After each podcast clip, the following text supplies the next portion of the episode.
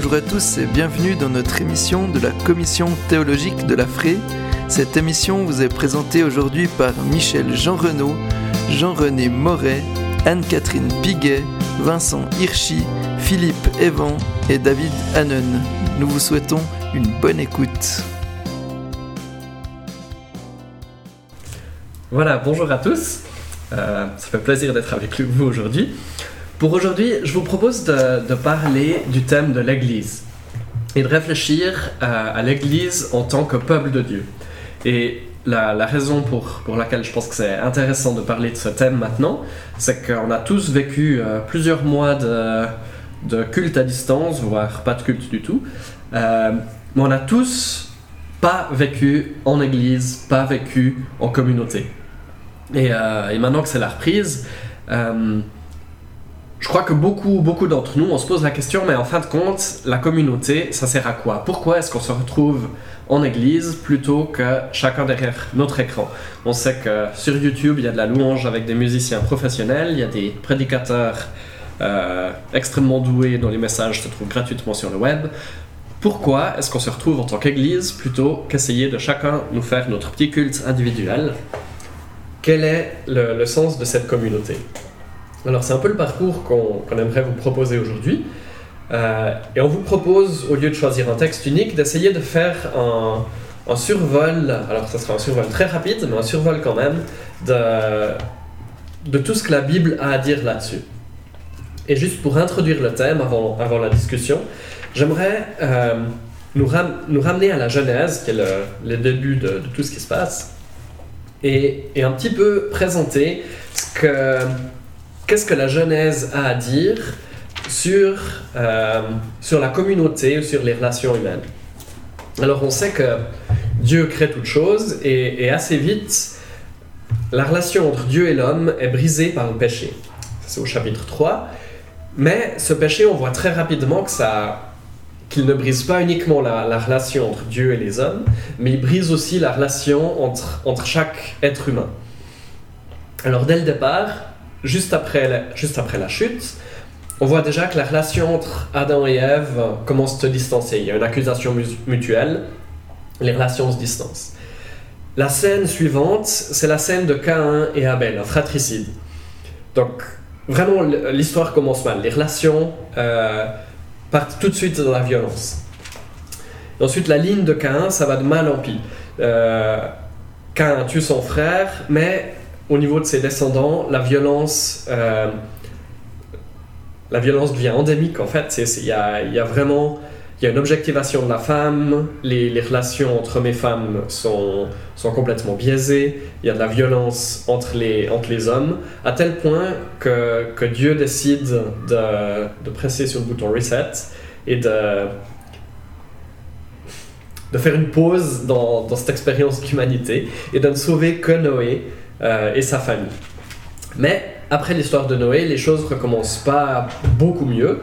Euh, et finalement, Dieu va appeler Abraham, et c'est à partir d'Abraham où il fait cette promesse que ses descendants vont former un peuple, et que ce peuple va être une bénédiction pour toutes les nations. Et ça, c'est vraiment la, je veux dire, la bénédiction fondamentale qui fonde tout l'Ancien Testament. Cette promesse de Dieu à Abraham que ses descendants seront un peuple qui amènera la bénédiction. Et en fait, on va, on va pas faire toute la Genèse, mais, mais on peut vraiment dire qu'un des thèmes majeurs de la Genèse, c'est de, poser la question, est-ce que c'est possible pour des frères de vivre ensemble? Alors il y, a, il y, avait cette question pour les frères avec Cain et Abel, mais, mais très vite, il y a la question de la, euh, des relations entre euh, Ismaël et Isaac, entre Jacob et Ésaü, entre les douze fils de Jacob. Euh, avec la tension avec Joseph en particulier. Du coup, y a, toute la Genèse est traversée par cette question, est-ce que c'est possible de vivre en frères les uns avec les autres? Donc on voit dans ce livre de la Genèse que dès le départ, le péché brise pas uniquement la relation avec Dieu, mais de manière vraiment fondamentale, le péché brise les relations entre les relations interpersonnelles, les relations humaines, euh, au sein de la famille, mais de manière beaucoup plus large aussi. Et je pense que ça, c'est un élément clé euh, dans lequel on va, on va essayer de développer un petit peu. mais c'est très important de voir que dès l'Ancien Testament, Dieu appelle un individu Abraham, mais dans le but, dès le départ, que cette famille devienne un peuple et que ce peuple puisse vivre des relations restaurées. Et euh, c'était ma première question pour aujourd'hui. Euh, moi, j'ai déjà donné un petit élément de réponse, mais quel est le sens pour Dieu d'appeler un peuple plutôt que des individus? Dans tout l'Ancien Testament, cette notion de peuple, cette notion de, vivre en groupe est absolument centrale et c'est un élément qui, ressort fort dans la loi aussi. Mais euh, maintenant, je vais passer la parole aux autres. C'est la question que je pose. Quel est le sens pour Dieu d'appeler un peuple plutôt que des individus? Moi, je dirais que je pense que ça rejoint quelque part son dessein pour l'humanité. Je pense que à l'origine, bah, Dieu crée une humanité issue d'un seul, comme c'est redit dans l'Épître aux Hébreux, et que euh, il y, a un y, a un dessein pour Dieu, pas seulement que les êtres humains soient en relation avec lui, mais qui forment un tout, un tout harmonieux. Et puis, comme tu l'as dit, ce, dessin-là est mis en danger par le péché. On le voit encore avec la tour de Babel, où la seule solution pour que les humains fassent pas plus de bêtises, c'est de euh, casser en, diverses langues et, divers peuples. Et comme il y a une dimension relationnelle dans le dessin pour d'humanité, eh ben, il appelle un peuple parce que c'est là que cette dimension relationnelle euh, se verra et pourra être manifestée d'une manière restaurée. Et je pense que c'est pour ça que c'est important, c'est que ça manifeste quelque chose de l'intention de Dieu pour l'humanité. Oui, il y a l'aspect témoignage, comme tu dis, euh, de, de ce que Dieu veut, euh, non seulement pour le peuple qui va former Israël, mais pour toutes les nations, qu'il soit une lumière pour toutes les nations. Mais je pense qu'il y a aussi la notion euh, d'être à la ressemblance de Dieu. Dieu est est un seul, il est uni en lui, mais il y a trois personnes en lui. Donc il y a la diversité dans l'unité.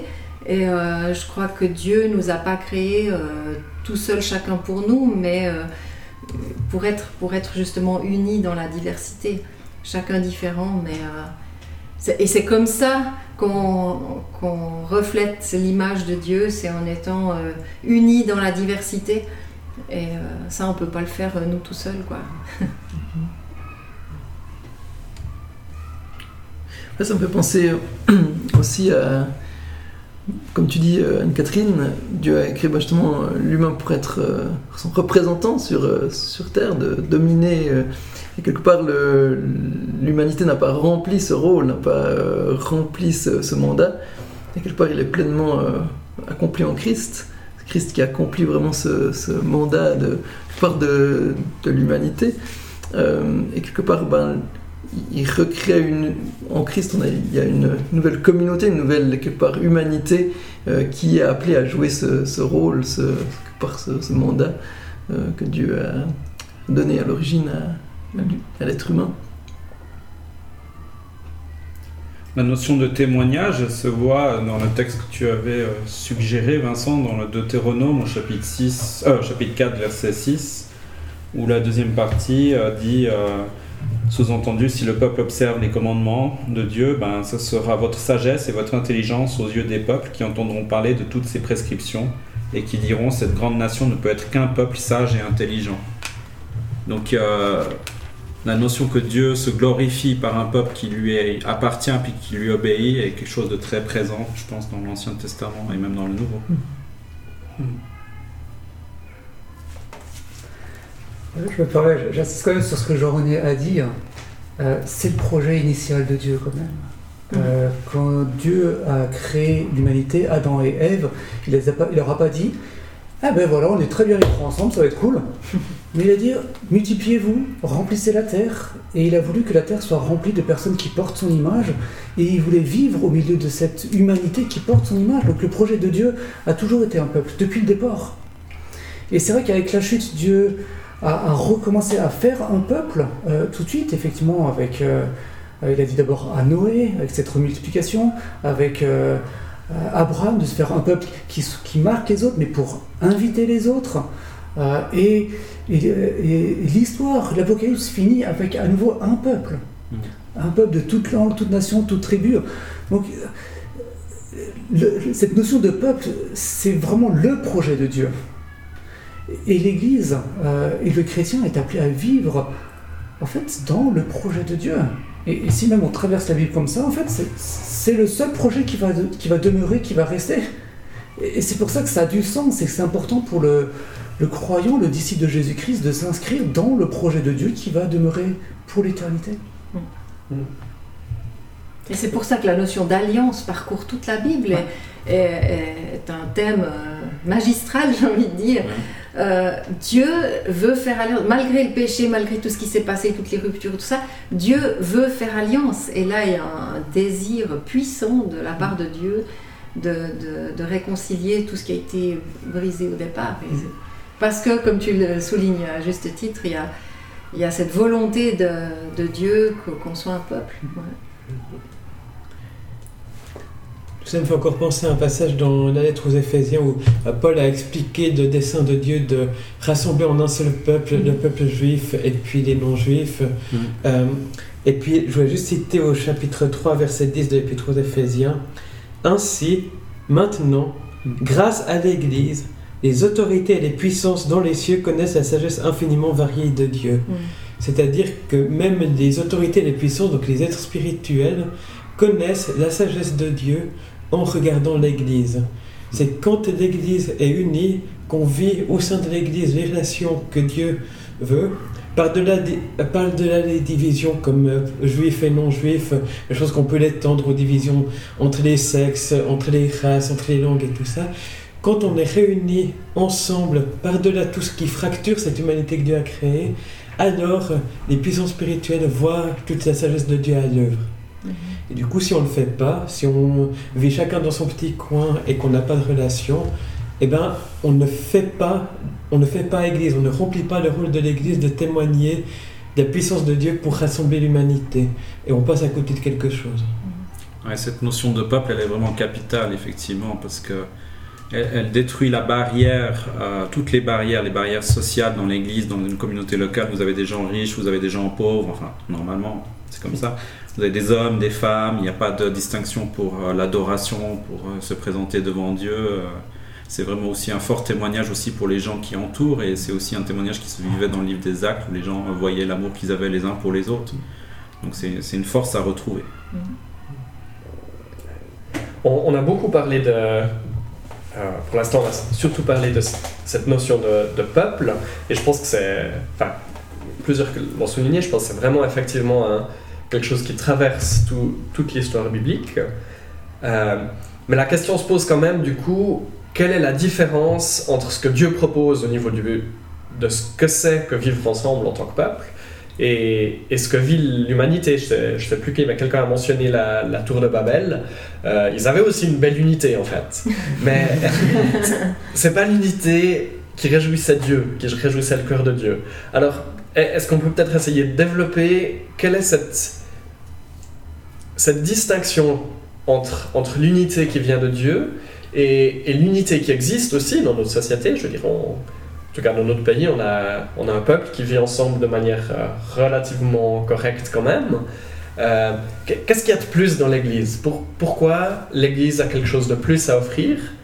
Euh, Et, peut-être pour, l'instant, je vous propose de rester un petit peu dans l'Ancien Testament. Qu'est-ce que Qu'est-ce que l'Ancien Testament souligne de manière très forte à, ce niveau-là? Quelles sont les pistes que, que nous donne l'Ancien Testament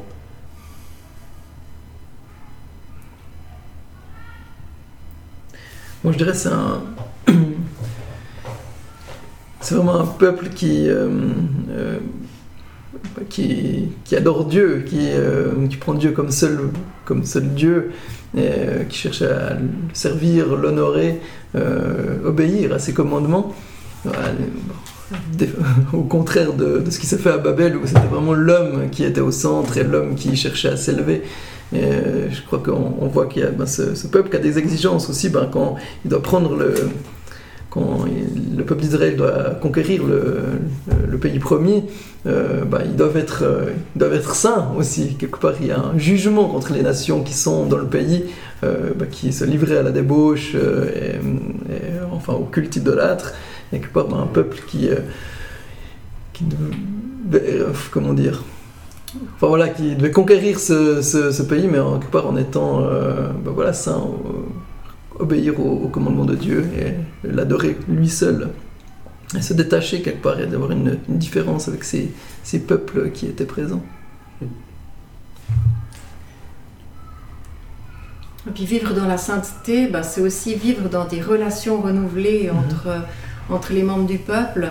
Euh, il y a de nombreuses euh, fois où il est question de, l'orphelin, de la veuve, du pauvre, de celui qui est faible, qui, doit être soutenu par la, communauté, aidé.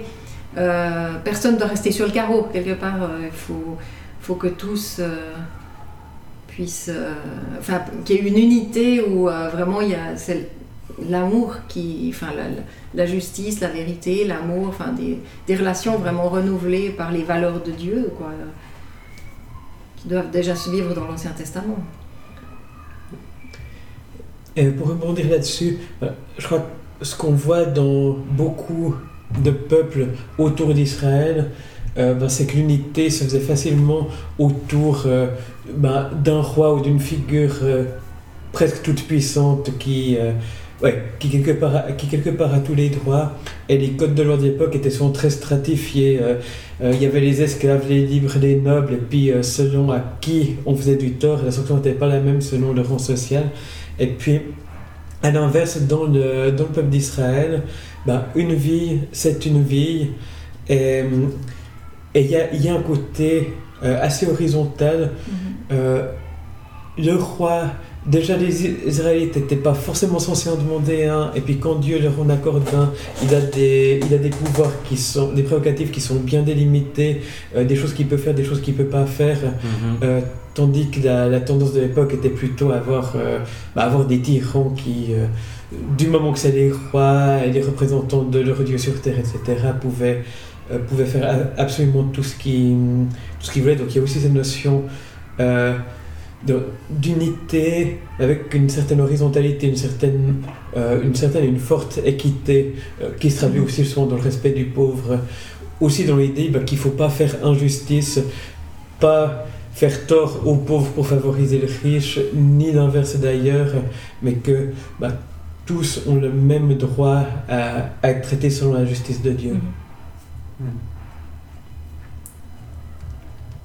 Je pense que ce que tu soulignes, pour moi, c'est un des éléments clés de, l'Ancien Testament, en de, la loi en particulier, où, euh, effectivement tous les codes de, loi des, pays alentours euh, ne faisaient pas grand cas de la vie des, esclaves ou, des gens qui étaient au bas de l'échelle sociale. Euh, alors que pour Israël, tu as dit une vie et une vie, et, ça c'est vrai qu'il y a... le crime contre une personne est toujours, toujours dans l'Ancien Testament plus grave qu'un crime contre la propriété ou quoi que ce soit d'autre. Alors que c'était toujours c'était l'inverse dans les, dans les euh, civilisations environnantes. Donc ça, je pense que c'est un des éléments, euh, un des éléments clés. Et l'autre on l'a dit aussi, le respect de, la veuve, de l'orphelin, de, ceux qui sont, qui sont faibles. J'a- J'avais juste envie de lire quelques versets euh, aussi du Deutéronome qui je, je trouve qui, qui reprennent très bien, qui résument très bien peut-être euh, cet enjeu. Où Dieu dit euh, au chapitre 10, enfin Moïse dit euh, de la part de Dieu, au verset 17, Deutéronome 10, 17, L'Éternel votre Dieu est le Dieu suprême et le Seigneur des Seigneurs le grand Dieu, puissant et redoutable, qui ne fait pas de favoritisme et ne se laisse pas corrompre par des présents. Il rend justice à l'orphelin et à la veuve, et témoigne son amour à l'étranger en lui assurant le pain et le vêtement. Vous aussi, vous aimerez l'étranger parmi vous, car vous avez été étrangers en Égypte. Et je trouve que ce texte do- donne très bien l'idée que, Jésus va souligner de manière très forte, c'est que celui qui a la position la plus élevée est aussi celui qui est au service euh, des plus faibles. Mm. Et, et Dieu, il dit, ben, mon rôle, moi qui suis le Dieu le plus grand, le plus élevé, c'est d'être le soutien de ceux qui sont les plus faibles. Et si vous êtes mon peuple, alors il faut que vous ayez cette attitude-là aussi. Le privilège est toujours avoir comme, euh, comme un service, comme étant là pour pouvoir aider, relever ceux qui sont, euh, qui sont dans la faiblesse, dans la difficulté. Et ça, je pense que c'est, une des choses qui, euh, qui traverse aussi tout l'Ancien Testament, mais une des différences fondamentales, si ce n'est la différence fondamentale, entre, entre ce qui se vit dans la société autour de nous et, et dans l'Église, j'ai l'impression. Est-ce qu'on pourrait encore un petit peu parler de, de l'aspect de... Enfin, continuer sur ce thème et parler de l'aspect de justice et de vérité, qui, est- qui sont deux thèmes qui se retrouvent très souvent ensemble dans, les prophètes. Euh, les prophètes critiquent énormément Israël pour ne pas avoir tenu ferme sur ces deux choses, la, justice et la vérité. En, quoi cette justice et, ce- et cette vérité, euh, qui sont si présents dans l'Ancien Testament, ont, euh, toujours, pour nous en tant que peuple de Dieu, une importance vraiment capitale? Alors déjà, euh, dans la question qu'on avait, enfin, on peut déjà réfléchir à la question suivante. Pourquoi est-ce qu'on doit faire preuve de justice en tant que croyant? C'est parce que Dieu lui-même, il est juste. Et les textes sont, nombreux et ils foisonnent. Euh, dans le Deutéronome chapitre 32, verset 4, euh, je lis, Il est le rocher, son œuvre est parfaite, car toutes ses voies sont équitables, c'est un Dieu fidèle et sans injustice. C'est lui qui est juste et droit. Et constamment, on a beaucoup de passages qui nous montrent bien que la justice qu'on est censé à pratiquer, on la pratique parce qu'on suit un Dieu qui est juste. Et c'est idem pour la question de la vérité. Euh, c'est une conséquence directe de la personne, de l'être, c'est ce qu'on appelle un attribut de Dieu en fait. Parce que Dieu est juste, ceux qui le suivent et qui l'aiment doivent être aussi justes. Puis en tant que créateur, c'est lui qui a fixé les règles de la justice. C'est lui qui, qui, est, qui, qui dit ce qui est juste ou pas. Parce que des fois, nous, on a l'impression qu'il y a certaines choses qui sont injustes, mais c'est pas forcément. C'est notre perception euh, ratère, quoi. Et puis, euh, lui, ben, il est au-dessus de la justice et c'est lui qui fixe les règles. Et euh, il y, a, il y a un gros décalage entre Israël qui est censé justement euh, protéger le, le pauvre, etc.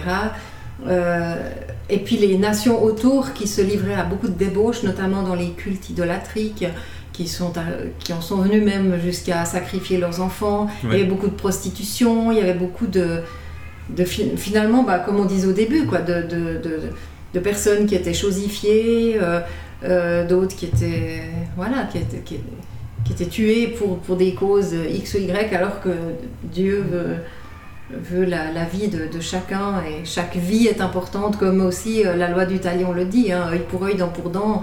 Euh, si tu commets du, du tort à l'autre, eh ben, qui que tu sois, tu, tu dois être puni pour, euh, pour, pour la gravité de ta faute. Euh, que tu sois riche ou pauvre, euh, t'as pas le droit comme ça de, de- de t'attribuer la, la vie de l'autre. Moi, souvent, ça me, me ramène toujours un peu à cette, bah, justement, ce- peuple qui doit être, qui doit être l'image de Dieu, qui doit le représenter et, lui ressembler. Je crois que c'est vraiment dans ces, dans ces règles, dans ces, euh, ces lois qui sont là pour le peuple, qui sont, qui sont justes, qui sont bonnes, parce que c'est un reflet de, justement de la personne de Dieu, de ses, attributs, comme tu le disais. Et je pense que c'est là le, un peu le cœur de, de, de, de ces, de ces règles, c'est vraiment de, de représenter qui, euh, qui est Dieu. Je crois que dans l'Ancien Testament, la notion de justice, elle est souvent reliée à ce qu'on a dit sur le respect du pauvre et du faible. Euh, ben, faire, justice, une action de justice, parfois ça se confond presque, enfin, presque avec la charité. C'est euh, ouais, faire droit à l'opprimé, c'est euh, donner à celui qui ne peut pas se défendre lui-même ce à quoi il a droit. Puis la notion de vérité, c'est souvent euh, aussi de de respecter ses engagements. De la même manière que Dieu est fidèle à son, est fidèle à son alliance, ben ce- celui qui est vrai, c'est celui qui, ben, qui dit une chose et puis qui va la faire, où il n'y a pas... euh, y a pas de décalage entre, euh, entre ce qu'il promet et puis ce qu'il va faire. Il n'y a, pas de- y y a pas de duplicité. Et puis, ben, puisque Dieu est comme ça, il nous demande, il nous demande aussi d'être comme ça. Euh, ouais, et de... Justement, l'inverse de la vérité, euh, c'est pas les... Certains disent l'inverse de la vérité, c'est pas l'erreur, mais c'est le mensonge.